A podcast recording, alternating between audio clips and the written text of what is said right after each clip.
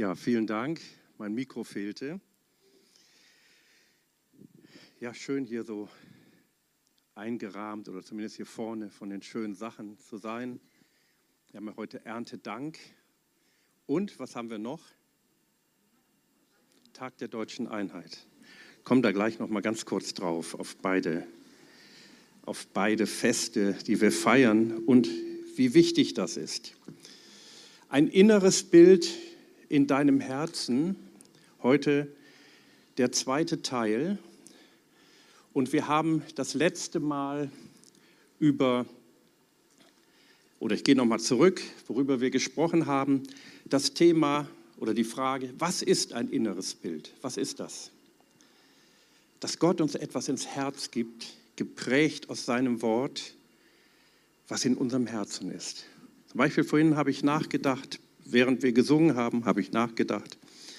Und ähm, Tag der deutschen Einheit, da war es ja tatsächlich so, dass Gott, also ich glaube, dass Gott, das war, auch wenn Menschen das selber gar nicht merken, ähm, in das Herz von Menschen hineingelegt hat, dass die Teilung nun vorbei ist.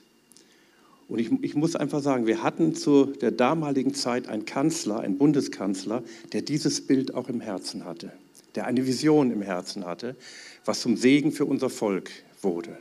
So empfinde ich das.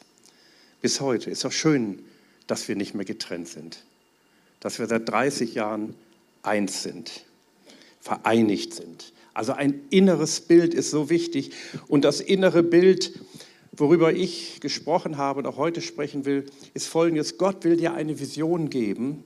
Gott will dir ein inneres Bild geben, was und wer du in Jesus Christus bist und sein wirst. Dann habe ich über die Realitäten der neuen Schöpfung gesprochen. Wir haben ja, wir sind ja neue Menschen. Amen. Gott hat uns neu gemacht. wir haben darüber gesprochen, dass wir es im Geist schauen und dass wir es werden. Wir sollen das sehen. In, in der Bibel steht im 2. Korinther 3, Vers 18, wir alle aber schauen mit aufgedecktem Angesicht die Herrlichkeit des Herrn an und werden so verwandelt, also indem wir es schauen, in dasselbe Bild von Herrlichkeit zu Herrlichkeit. Und dann der Appell, sei auch das, was du bist. Und heute geht es weiter, und zwar mit dem Thema Sähe den guten Samen in dein Herz hinein. Und das passt wieder zum Erntedank. Beim Erntedank, alles, was wir hier vorne sehen, wurde mal gesät. Entweder von Menschen, manchmal sät die Natur aber auch selber durch den Wind und so weiter. Saat und Ernte ist ein ewig gültiges Prinzip, was man auch im Reich Gottes zur Anwendung bringen kann. Und heute geht es darum, dass wir den guten Samen, den Samen des Wortes Gottes in unser Herz hineinsäen. Und das ist das Hauptthema heute. Römer 10, Vers 17. Der Glaube kommt also, Glaube kommt, ist interessant. Glaube kommt. Glaube ist nichts Statisches, sondern etwas Dynamisches, was kommen kann. Das heißt, wenn du jetzt kein Glauben hast oder wenn dein Glaube nicht so ist, wie er sein soll, dann darfst du wissen, der Glaube kommt. Wie kommt er? Aus dem Hören der Botschaft, aus dem Hören des Evangeliums. Der Glaube kommt, wenn du die Bibel liest, wenn, das, wenn du das selber in dein Herz hineinlässt die Verkündigung aber durch das Wort des Christus. Weil der Glaube durch das Hören des Wortes Gottes kommt, müssen wir unsere Träume und unser Denken mit den Worten der Schrift nähren. Sonst kommt ein falscher Glaube raus. Es sagte mal jemand, alles, was in unser Herz hineingelangt, wird von ihm, also vom Herzen, selber zum Wachstum angetrieben. Auch negative Dinge. Das haben wir in unserem Volk auch erlebt. Gott möchte dir eine Glaubensvorstellung geben. Gott möchte dir mitteilen, welche Absichten er mit dir hat. Schau in die Bibel hinein und finde heraus, was er über dich hat. Manchmal sind wir ja in schwierigen Situationen. Vor langer, langer Zeit, als ich meinen vollzeitlichen Dienst begann, da passierte Folgendes, dass plötzlich, also plötzlich war es eigentlich gar nicht, also dass ähm, wir als Gemeinde und auch ich persönlich in finanzielle Schwierigkeiten gerieten. Weil mein privates Konto ist ja auf seltsame Weise ein wenig mit dem Gemeindekonto verquickt. Das heißt, wenn es der Gemeinde nicht gut geht, finanziell, geht es mir auch nicht gut. Und es war eine schwierige Zeit, hat Gott sei Dank nicht lange gehalten, aber sie war da und es war sehr massiv. Und zu, zu jener Zeit habe ich in der Bibel gelesen in Matthäus 6. Ich habe das schon mal kurz erwähnt. Und ich war morgens in meinem Büro und auf einmal kam mir diese Verse in mein Herz hinein. Die kannte ich natürlich. Aber es ist ja die eine Sache, einen Vers kennen und eine andere Sache oder Verse, Bibelstellen kennen, sie in das eigene Leben hineinzusprechen und dann auch zu erleben. Und dann las ich, darum sage ich euch, also Jesus spricht zu seinen Jüngern, das ist die Bergpredigt, sorgt euch nicht um euer Leben, was ihr essen und was ihr trinken sollt, noch um euren Leib, was ihr anziehen sollt. Ist nicht das Leben mehr als die Speise und der Leib mehr als die Kleidung? Sagt Jesus selber. Seht die Vögel des Himmels an. Sie säen nicht und ernten nicht. Sie sammeln auch nicht in die Scheunen. Und euer himmlischer Vater ernährt sie doch. Seid ihr nicht viel mehr wert als sie? Da habe ich mir gedacht, mein Vater, ich bin ein Kind Gottes, mein himmlischer Vater ernährt die Vögel. Und Jesus hat gesagt, schaut die Vögel an. Also wir sollen sie anschauen. Dadurch soll ein Bild in unserem Herzen entstehen. Und jedes Mal, wenn ich dann einen Vogel gesehen habe, habe ich mich an diesen Vers erinnert. Und fliegen ja viele Vögel rum. Immer wieder. Das wurde wirklich zu einem inneren Bild. Wer aber von euch kann durch, sein, kann durch sein Sorgen zu seiner Lebenslänge eine einzige Elle hinzusetzen? Das ist eine rhetorische Frage. Die Antwort ist klar, niemand. Und warum sorgt ihr euch um die Kleidung? Betrachtet die Lilien des Feldes, wie sie wachsen, sie mühen sich nicht und spinnen nicht. Ich sage euch aber, dass auch Salomo in all seiner Herrlichkeit nicht gekleidet gewesen ist wie einige, wie eine von ihnen. Wenn nun Gott das Gras des Feldes, das heute steht und morgen in den Ofen geworfen wird, so kleidet, wird er das nicht vielmehr euch tun, ihr Kleingläubigen? Ey, da musste ich mir eingestehen, nee, ich bin ja kleingläubig, weil ich hatte mir Sorgen gemacht. Ich habe nicht so gelebt, wie das hier steht, also von meinem Herzen her. Ich bin nicht den ganzen Tag rumgelaufen, hat rumgeheult, das nicht. Aber trotzdem, ich hatte das im Herzen. Darum sollt ihr nicht sorgen und sagen, was werden wir essen oder was werden wir trinken oder womit werden wir uns kleiden. Denn nach allen diesen Dingen trachten die Heiden, also die Menschen, die Gott nicht kennen. Aber euer himmlischer Vater weiß, dass ihr das alles benötigt. Trachtet vielmehr zuerst nach dem Reich Gottes und nach seiner Gerechtigkeit, so wird euch dies alles hinzugefügt werden. Darum sollt ihr euch nicht sorgen. Nochmal, immer wieder sagt Jesus das. Ihr sollt euch nicht sorgen um den morgigen Tag. Denn der morgige Tag wird für das Seine sorgen. Jedem Tag genügt seine eigene Plage. Was ist das für ein Lebensstil? Aber das ist nicht irgendein Philosoph, der das gesagt hat. So ein stoischer, griechischer Philosoph, das war Jesus selber. Und das sagt er zu denen, die an ihn glauben. Das ist wichtig. Und jeden Tag jeden Morgen, als ich in meinem Büro war, saß, habe ich diese Verse gelesen, eine ganze Zeit lang, und habe sie gebetet und habe sie in mein Leben hineingesprochen und es formte sich ein inneres Bild in mir. Der Glaube bekam eine Vorstellung, dass Gott mich segnen wird und uns als Gemeinde.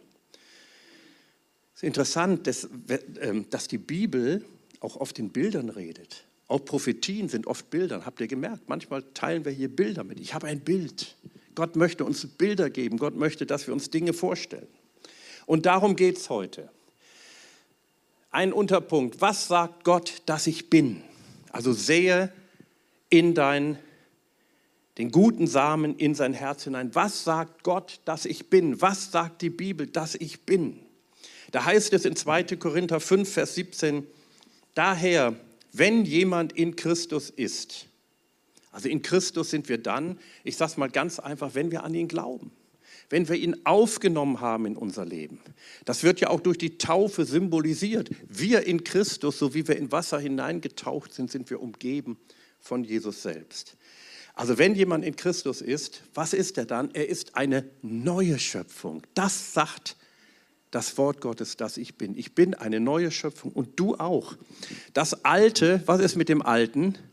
Das ist vergangen. Siehe, hier steht ein Siehe, da sollen wir hinsehen. Neues ist entstanden. Schau auf das Neue. Es sagte mal jemand, der neue Mensch hat keine Vergangenheit. Es ist neu. Siehe auf das Neue. Römer 8, Vers 16. Der Geist selbst gibt Zeugnis zusammen mit unserem Geist, dass wir Gottes Kinder sind. Ich bin ein Kind Gottes. Du bist ein Kind Gottes. Das bezeugt uns der Heilige Geist. Er, er, er bezeugt das unserem Geist, unserem neuen, wiedergeborenen Geist. Die beiden verstehen sich prima. Der Heilige Geist und mein neuer Geist und dein neuer Geist. Also das sagt Gott, dass du bist. Und darüber hinaus spricht Gott auch zu dir über deine spezielle Berufung, über deinen Dienst in der Gemeinde, im Reich Gottes. Wir haben am Mittwoch unsere Kleingruppe gehabt, da haben wir über den fünffältigen Dienst gesprochen. Welchen Dienst hast du? Das darfst du entdecken. Ich möchte mal eine Geschichte erzählen. Ich habe mich mit 18 Jahren zu Jesus bekehrt. Und in der Gemeinde, wo ich damals war, in Wuppertal, da bekam ich, ich hatte keine eigene Bibel.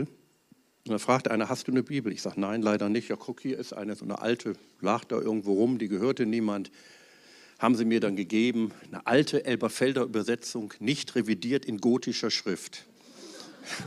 Weiß ich. Ich konnte Gott, Gott sei Dank diese Schrift lesen, aber die war irgendwie nicht mehr die neueste Übersetzung. Und dann bin ich irgendwann, aber ich habe ich hab sie gelesen. Und dann bin ich irgendwann nach, was weiß ich, ein, zwei Monaten dahin gegangen habe mir eine Elberfelder Bibel, ich dachte, das, die sind alle so, Elberfelder Bibel sind so die Standardbibeln. Ich wusste auch von der Luther, aber ich habe mir die gekauft, weil, ich, weil sie mir die geschenkt haben, in neuerer Schrift gekauft. Und dann habe ich Bibel gelesen, bis zum Es geht nicht mehr. Und ich habe gelesen und gelesen und gelesen und gelesen und gelesen, mir Sachen unterstrichen, mir Sachen rausgeschrieben. Und dann hat Gott zu mir gesprochen, also nicht durch eine hörbare Stimme, sondern durch ein inneres Wissen, nachdem ich so zwei, drei Monate immer wieder die Bibel gelesen habe, durch ein inneres Wissen. Und Gott hat zu mir gesagt, du wirst eines Tages aus der Bibel lehren, andere lehren, was in der Bibel steht. Oh, habe ich gesagt, das ist ja toll. Habe ich mich gefreut. Das hat, mich, hat mir noch mehr Inspiration gegeben, die Bibel zu lesen. Und dann, noch wieder ein Vierteljahr später, wurde ich getauft in Holland, in Rotterdam. Und dann Bevor ich getauft wurde, der alte Pastor, der mich getauft hat, der kannte mich nur dem Namen nach, der kannte mich gar nicht persönlich, weil unsere Gemeinde mit dieser Gemeinde so eine Freundschaft pflegte. Und bevor er mich taufte, hatte er ein prophetisches Wort für mich und sagte, du sollst ein Botschafter, und Gott spricht, du sollst ein Botschafter meines Heiles sein. Du sollst meine Erlösung verkündigen. Ey, das war wieder eine Bestätigung. Also so möchte Gott auch zu dir sprechen. Also zu jedem redet Gott anders. Das muss jetzt nicht bei einer Taufe sein oder so wie bei mir. Aber Gott möchte zu dir reden. Er will dir sagen, wer du bist. Amen. Glaubst du das? Glaubst du das? Gott möchte dein Leben gestalten. Gott möchte ein Bild in deinem Herzen formen. Das macht er auch. Das macht er. Der nächste Punkt heißt, was sagt Gott das ich tun kann. Philippa 4, Vers 13, da sagt der Apostel Paulus, denn alles ist mir möglich durch Christus, der mir die Kraft gibt, die ich brauche. Was für ein Bekenntnis. Er sagt allerdings auch, das ist jetzt keine Relativierung, aber es ist nur, um das Bild abzurunden, er sagt auch, ich kann reich sein und ich kann arm sein. Also wenn mal Zeiten kommen, die nicht so gut sind, kann ich auch. Alles vermag ich. Und Johannes 15, Vers 5, ich bin der Weinstock, ihr seid die Reben. Wer in mir bleibt und ich in ihm, da haben wir das wieder, in Christus sein, Christus in uns, der bringt viel Frucht. Also muss ich mich gar nicht anstrengen. Muss ich nicht arbeiten, muss ich nicht auf dem letzten Loch pfeifen. Denn getrennt von mir könnt ihr nichts tun. Es hatte mal ein Prophet über mich gesprochen, du hast viel gearbeitet, aber wenig ist bei rumgekommen. Das fand ich nicht so gut. Also die Antwort ist, was mache ich jetzt? Noch mehr arbeiten? Manche arbeiten dann noch mehr, weil wenig rumgekommen ist. Die strengen sich noch mehr an. Ja, dann ist der Burnout nur noch eine Frage der Zeit. Es ist eh nichts bei rumgekommen durch deine viele Arbeit. Und jetzt machst du das Falsche noch mehr. Nein, die Antwort ist, am Weinstock zu sein. Das nächste, da ist die Rede, Josua 14, Vers 7 und 8, da ist die Rede von Kaleb. Kaleb war ein Typ. Als er 40 Jahre alt war, wurde er ausgesandt. Kaleb, Josua und zehn andere Kundschafter von Mose, die die Fürsten eines jeden Stammes, die Obersten, die Leiter, um das verheißene Land, was Gott ihnen versprochen hatte, auszukundschaften. Und das machten sie auch und sie kamen zurück und sagten, ja, es ist wirklich so, wie Gott gesagt hat. Als ob es daran Zweifel bestanden hätte. Aber sie bestätigten das. Aber dann haben zehn von ihnen gesagt, nein, aber wir kommen da niemals rein. Das Volk ist so stark, die Städte sind befestigt, wir schaffen es nicht. Und dann sagte, dann sagten Josua und Kaleb, doch wir kommen rein, wie ein Bissen Brot werden wir die Feinde besiegen. Und jetzt, 45 Jahre später, wurde das Land verteilt und dann hat Kaleb gesagt zu Josua, gib mir das Land, wo noch Riesen sind, also was noch nicht eingenommen ist. Der alte Mann, 85 Jahre alt. Also an alle Älteren unter uns. Kein Problem, wenn ihr älter seid. Es liegen noch gute Jahre vor euch und Gott will euch Kraft geben. Ihr sollt noch Riesen vertreiben. Und dann sagte er, 40 Jahre war ich alt, als Mose, der Knecht des Herrn, mich von Kadesh Barnea aussandte, um das Land auszukundschaften. Und ich brachte ihm Antwort, wie es in meinem Herzen war. Merkt ihr, was in seinem Herzen war? Wie es mir im Herzen war. In seinem Herzen war ein Bild von einem starken Gott, der zu seinen Versprechungen steht. Meine Brüder aber, die mit mir hinaufgezogen waren, machten das Herz des Volkes verzagt. Ich aber bin dem Herrn, meinem Gott, treu nachgefolgt. Die machten das Herz des Volkes verzagt. Also wir können auch ein verzagtes Herz haben, wenn ein falsches Bild in unserem Herzen ist. Ich bin also was Gott sagt, was Gottes Wort sagt, dass ich bin. Und ich kann das, was Gottes Wort sagt, dass ich kann. Könnt ihr dem zustimmen? Dieses Bild darf in unserem Herzen sein. Wir müssen verstehen, dass die Hilfe des Herrn, wenn wir Gott um Hilfe bitten, die kommt, aber die Hilfe des Herrn kommt durch unser Herz, durch unser eigenes Herz, durch dem, was in unserem Herzen ist. Bevor unsere innere Verfassung nicht verändert ist, werden wir wenig vom Segen des Herrn erleben. Wir brauchen gebahnte Wege in unserem Herzen. Schaut euch mal die nächste Bibelstelle an. Psalm 84, Verse 6 und 8.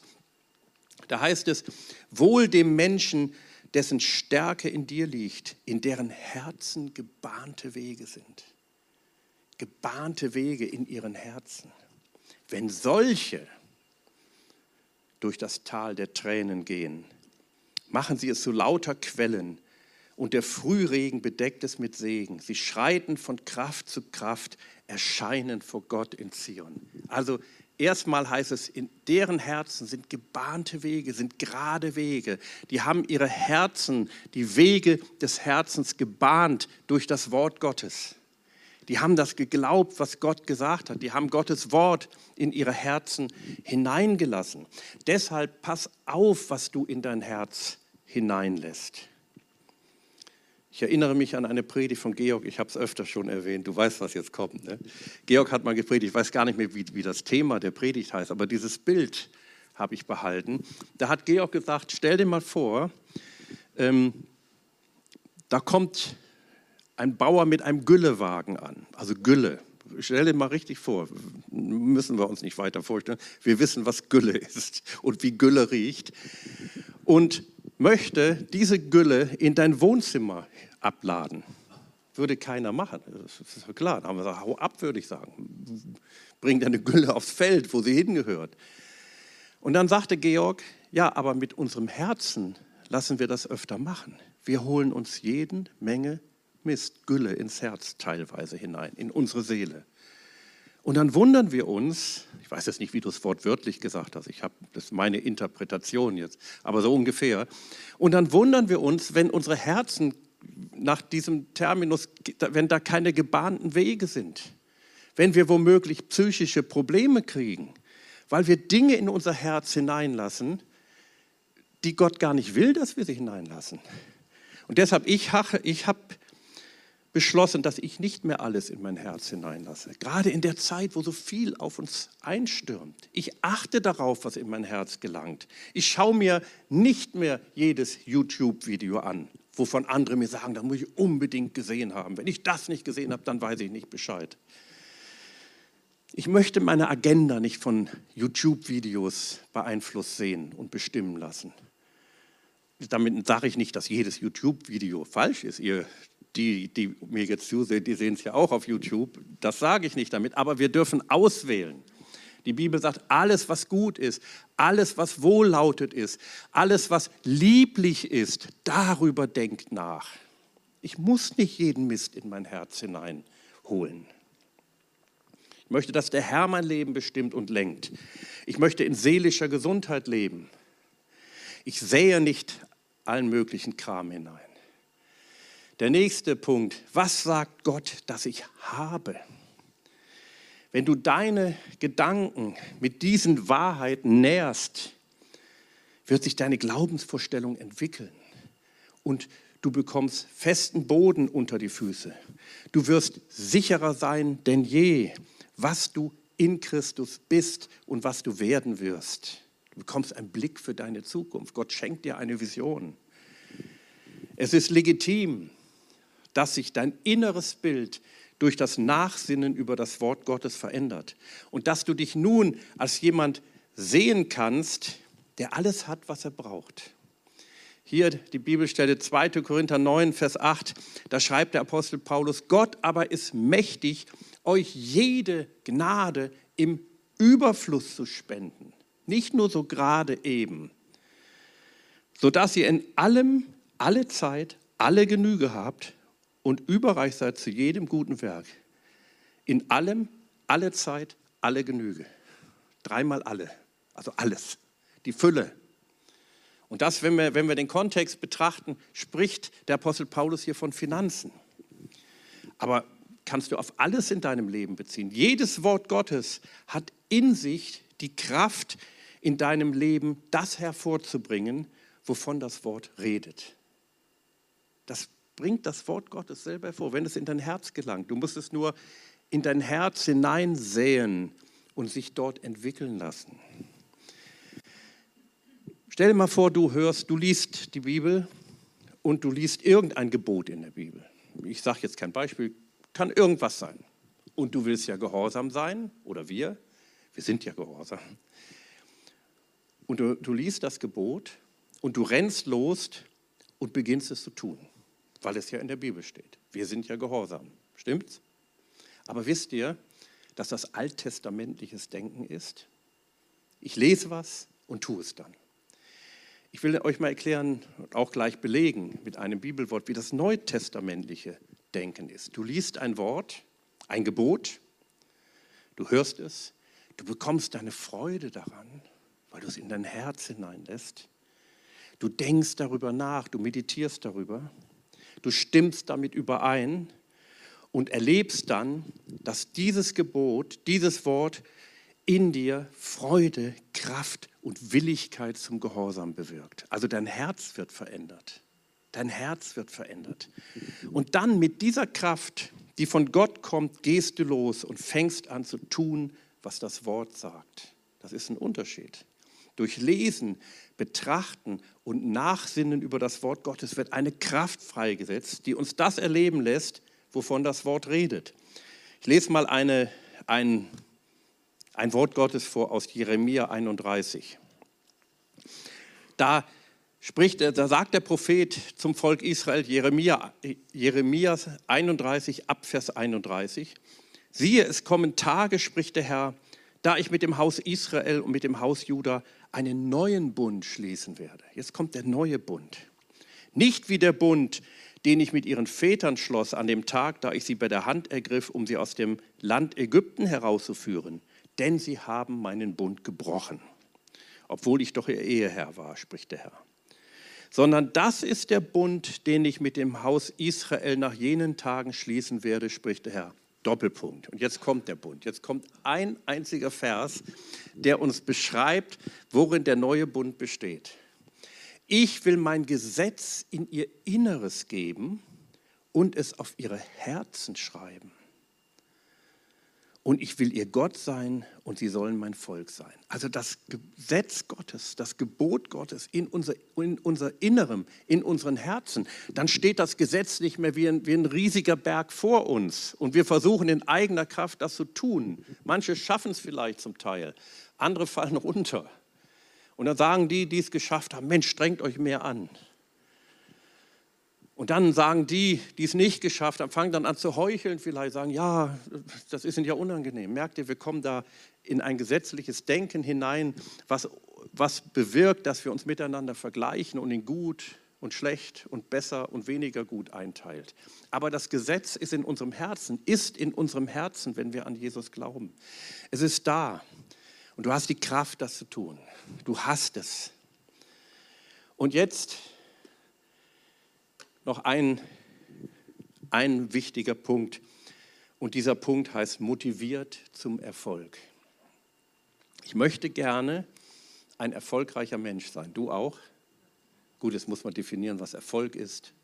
Erfolg ist für mich nicht unbedingt mit einem dicken Porsche rumzufahren. Ich meine, wäre auch nicht schlecht, mal einen Porsche unterm Hintern zu haben. Aber das ist nicht unbedingt, was ich als Erfolg ansehe oder was weiß ich, sondern Erfolg bedeutet für mich, das kann auch zum Erfolg dazugehören, aber Erfolg bedeutet für mich, eine gute Ehe zu führen. Erfolg bedeutet, Kinder zu haben, die dem Herrn nachfolgen. Stimmt's? Das ist Erfolg. Dann bin ich ein erfolgreicher Mann. Das sagte mir mal ein Bruder, den ich von ganz, ganz früher kenne. Der war mal hier in Neumünster, hatte meine Familie kennengelernt und sagte zu mir, das hat mich im positiven Stolz gemacht. Nicht auf mich, aber auf die Situation. Er sagte, Michael, du bist ein gesegneter Mann. Sag ich, ja, durch Gottes Hilfe, wirklich. Das ist Erfolg. Wir dürfen erfolgreich sein in diesem Sinne. Erfolg hat nichts mit Hochmut zu tun oder so. Ich möchte euch mal ein Bibelwort lesen aus dem Buch Josua, wie Josua genau nee, wie Gott das genau dem Josua sagt, dass er sich mit dem Wort Gottes beschäftigen soll. Da sagt er, lass dieses Buch des Gesetzes, also das, das Hebräisch, der Torah, der Weisung von Gott, nicht von deinem Mund weichen, sondern forsche darin Tag und Nacht, damit du darauf achtest, alles zu befolgen, was darin geschrieben steht. Denn dann wirst du auf deinen Wegen zum Ziel gelangen und dann wirst du Erfolg haben wenn das Wort Gottes in unser Herz hineinkommt. Das macht uns zu erfolgreichen Menschen. Amen. Willst du erfolgreich sein? Klar willst du das. Dann sähe das Wort Gottes in dein Herz hinein. Du musst geistliche Wahrheiten sehen, also mit deinem inneren Auge, bevor du anfängst, sie zu erleben. Du musst sie erst sehen und für wahr halten und in dein Herz hineinsprechen. Worte über Autorität werden Autorität und Herrschaft über den Teufel in dir freisetzen. Ist doch klar. Du musst doch erst wissen, dass du die Autorität hast. Wenn ich Lukas 10, Vers 19 lese, wie der Herr sagt, ich habe euch Autorität gegeben, auf Schlangen und auf Skorpione zu treten und über alle Autorität, über alle Gewalt des Feindes. Nichts wird euch schaden. Ja, das muss in unser Herz hinein. Und dann können wir auch so leben. Worte über Heilung werden Heilung hervorbringen. Worte über Zusagen der materiellen Hilfe und Versorgung werden ebenfalls genau das hervorbringen. Gott bietet dir Samen der Verheißung an, also Samen seiner Versprechungen für jede Situation deines Lebens. Das Wort Gottes hat was zu sagen über alles, was in deinem Leben passieren kann. Und jetzt liegt es an dir, den Samen zu nehmen und auszusäen in dein eigenes Herz hinein. Was für eine Ernte möchtest du? In welcher Menge? Wer da kärglich sät, der wird auch kärglich ernten. Kannst auch für dich selber anwenden, nicht nur für andere, auch für mich. Wer im Segen sät, also großzügig, der wird auch entsprechend ernten. Auf jedem Gebiet. Wir müssen motiviert sein, in unserem Glaubensleben zum Erfolg zu kommen. Dein inneres Bild wird dich motivieren, es in diesem Leben zu Erfolg zu bringen. Erfolgreich sein heißt eigentlich wie Jesus zu sein. Stimmt's? Wie Jesus sein. Deshalb sollen wir auf Jesus schauen. Jetzt lese ich noch diese Bibelstelle. Da wir von so vielen Zeugen umgeben sind, heißt es hier. Das sind die Zeugen übrigens, von denen in Hebräer 11 geschrieben steht, also ein Kapitel vorher, die ähm, Glaubenszeugen aus dem Alten Testament, die der Schreiber des Hebräerbriefes aufführt, sagt er, schaut euch die mal alle an, was die gemacht haben, was die erlebt haben im Glauben. Das soll uns motivieren. Schaut euch die an. Und jetzt sagt er, da wir von so vielen Zeugen umgeben sind, die ein Leben durch den Glauben geführt haben, wollen wir jede Last ablegen, die uns behindert. Wir haben so viele Lasten auf uns, teilweise. Die werden uns auch aufgelegt. Besonders die Sünde, in die wir uns so leicht verstricken. Du weißt selber, was das in deinem Leben ist. Ich weiß, was es in meinem Leben ist.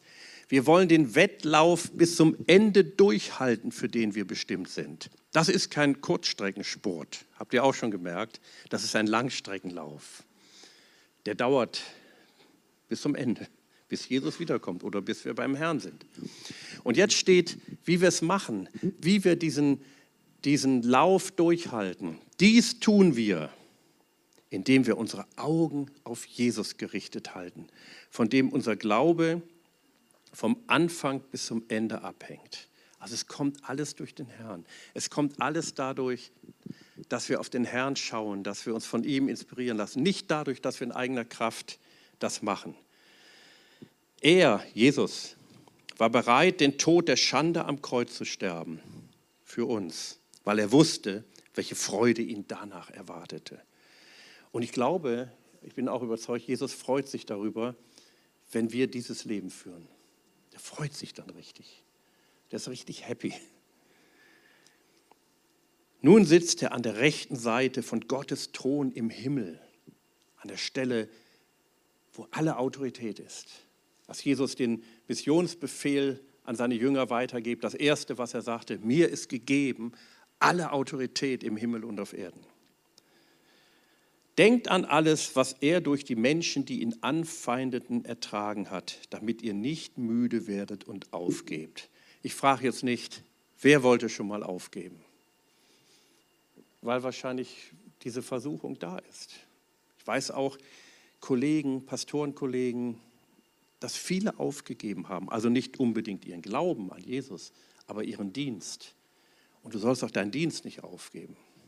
Also aufgrund von Enttäuschung. Man kann mal Dienste verändern sich. Wir leben ja in einer Dynamik. Dinge verändern sich in unserem Leben. Das ist was anderes. Also ein inneres Bild in deinem Herzen. Gott möchte ein Bild in unser Herzen hineinprägen, was letztlich durch die Bibel kommt, durch das Wort Gottes. Der Heilige Geist macht das ganz aktuell in uns. Ein Bild, das durch Gemeinschaft mit dem Herrn kommt, durch Gemeinschaft mit unserem himmlischen Vater. Und lass dir durch das Wort Gottes mit dem Beistand des Heiligen Geistes ein inneres Bild formen. Lass es dir formen. Das wird dein Leben verändern und Frische und Begeisterung in dir hervorrufen. Amen. Amen. Gott segne uns. Ich möchte gern noch dafür beten. Ich möchte ja, für uns alle beten, weil, weil das so wichtig ist, dass Gott das wirklich in uns hervorbringt. Dass wir ein Bild in seinem Herzen haben, was so herrlich und schön ist. Ein, ein Traum, aber nicht so ein vager Wunschtraum, sondern ganz konkret. Wie immer, wenn Menschen irgendwas Großes gemacht haben, was Besonderes, dann hatten sie vorher ein Bild in ihrem Herzen. Manchmal auch ein falsches Bild, dann haben sie was Falsches gemacht. Aber wir haben ja ein Bild, das wir nicht irgendwo herholen, sondern was von Gott kommt, aus der Bibel. Amen. So lasst uns aufstehen, wenn ihr das möchtet. Und lasst uns gemeinsam dafür beten. Ihr dürft auch ruhig eure Stimme erheben oder mitbeten, dass Gott neu anfängt und wieder anfängt. Und er ist dabei, aber dass wir auch bereit sind, dass solch ein Bild in unser Herz hineingesät wird damit dein Leben sich verändert, damit du das Leben von anderen verändern kannst. Herr Jesus, dafür beten wir. Herr, ich danke dir, dass wir so viele Zeugen haben, nicht nur die, die in Hebräer 11 erwähnt werden, die natürlich auch, sondern auch immer wieder in unser, auf unserem Lebensweg Menschen, die mit dir gelebt haben, die ihr Leben mit dir geführt haben, die Fehler hatten, ja, aber trotzdem haben sie mit dir gelebt. Und Dinge haben sich verändert. Das Leben anderer Menschen haben sie beeinflusst. Danke auch in meinem Leben für solche Menschen, die mein Leben positiv beeinflusst haben, die mit dir gelebt haben, die ein Bild in ihrem Herzen hatten. Herr, und ich möchte auch so ein Mensch sein. Ich möchte andere Menschen beeinflussen. Ich möchte andere Menschen prägen, Herr. Herr, und ich bete für alle, die mir jetzt zuhören und zusehen oder am Bildschirm zu Hause das noch irgendwann tun werden. Herr, dass du kommst, Heiliger Geist, und in ihre Herzen hinein sprichst durch dein Wort, durch dein Geist, durch ein inneres Bild, Herr, was du formst, Herr. Herr, ich bete auch für Mut, für Kraft und Mut, Herr, dass diese Menschen bereit sind, diesem Bild zu folgen und entsprechende Schritte zu gehen, Herr. Ich bete für alle, Herr, die dich noch nicht kennen, die noch gar nicht wissen, wie das überhaupt geht, dass sie dich in ihr Leben aufnehmen, dass sie ein Ja finden für dich, Herr, und dass sich damit alles ändert, dass sie ein neues Leben empfangen. Herr, und wir haben ja gelesen, siehe, Neues ist entstanden, Neues ist entstanden, Neues. Das Alte ist vorbei. Herr, und das bete ich auch für uns, Herr, dass wir wirklich auf das Neue schauen, was du für uns erworben hast, Herr. Und dass wir wirklich wissen, das Alte ist vorbei. Es ist vorbei. Wir leben ein neues Leben.